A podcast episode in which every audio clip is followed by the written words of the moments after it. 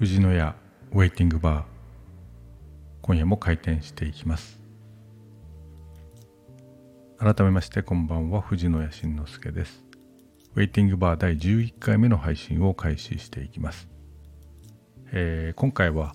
11月の振り返りも含めてですねお話ししていこうと思います、えー、タイトルは頼まれもしないのに引っ越ししましたというタイトルでお話ししてみようかと思います。この11月の振り返りというのはですね、えー、スタイフ発信者の久美さん、えー、5分だけ喋るお仕事日記の久美さんが番組の中でですね11月の振り返りをですねやられていて、えー、まあ、それに対しては振り返り大事ですねって私の方でコメントしたらめっちゃいいですよぜひぜひということでやり取りをさせていただきました。まあそんなことで私もやってみることにしました。11月はですね仕事もプライベートも、まあ、とにかく忙しかったということですね。理由はですね、まあ、特にプライベートにあります、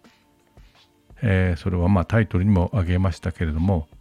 頼まれもしないのに引っ越しをしたからなんです。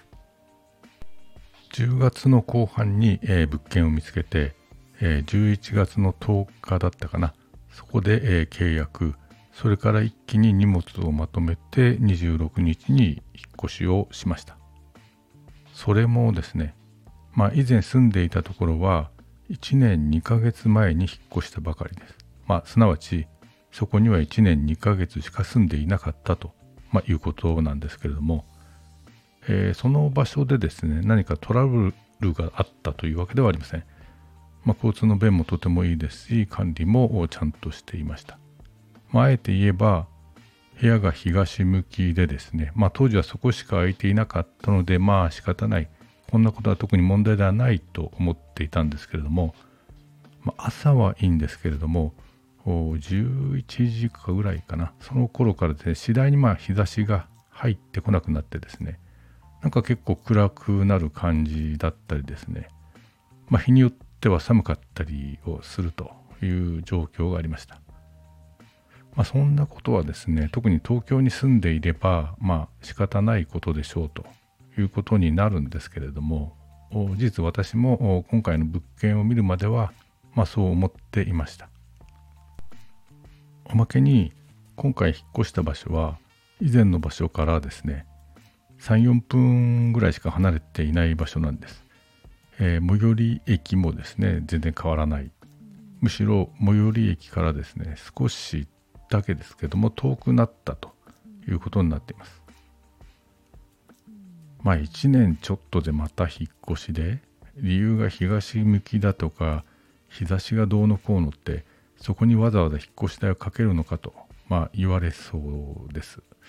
まあ、事実会社の方でもですね、えー、まあ住所変更などの必要がありますから報告しましたらまあなんとも落ち着かないことでなどとですねまあ多少批判めいたニュアンスのコメントもいただきました。まあ、何が違うかというとですね、ベランダとかですね、え窓から見える景色がですね、まあ、全然違うわけです。まあ、圧倒的にオーシャンビュー、そして、え、南向きの物件なんです。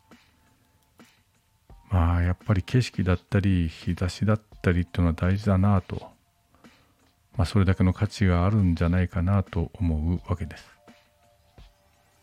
えー、今はですね、まあ、早朝の朝焼け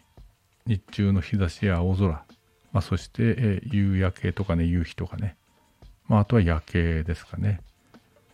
えー、まあ、リモートワークもありますので一日家にいることも少なくないという状況になっていますので、まあ、こういった日常の変化とかですねえ見てると随分とですね気持ちがゆったりして、えストレスも、まあ、減ってきたなという感じですね。やっぱりその住居やですね、まあ、マンションなんかをですねまあ物であったり資産っていうふうに考えると、まあ、コストだったり投資対象ということに、まあ、なるんでしょうけれども、まあ、住環境ですね環境というふうに考えるとまた違った視点になるのではないかなと思います。まあなんか思いつきみたいに引っ越しを決めて、えー、まあ確かに引っ越し代はかかりましたけれども、まあ全然後悔はありません。まあよくこれだけ短時間でですね、えー、まあ嫁さんも含めて準備をしたなというか嫁さんがほとんど引っ越しの準備をしたんですけどもまあ大変だっただろうなと思いますまあですねおそらくこれからいろんな季節の変化とかですね、えー、まあ、そういったものを見ることができると思うんですけれどもまあなんとなくこうすごく楽しみだなと思っています、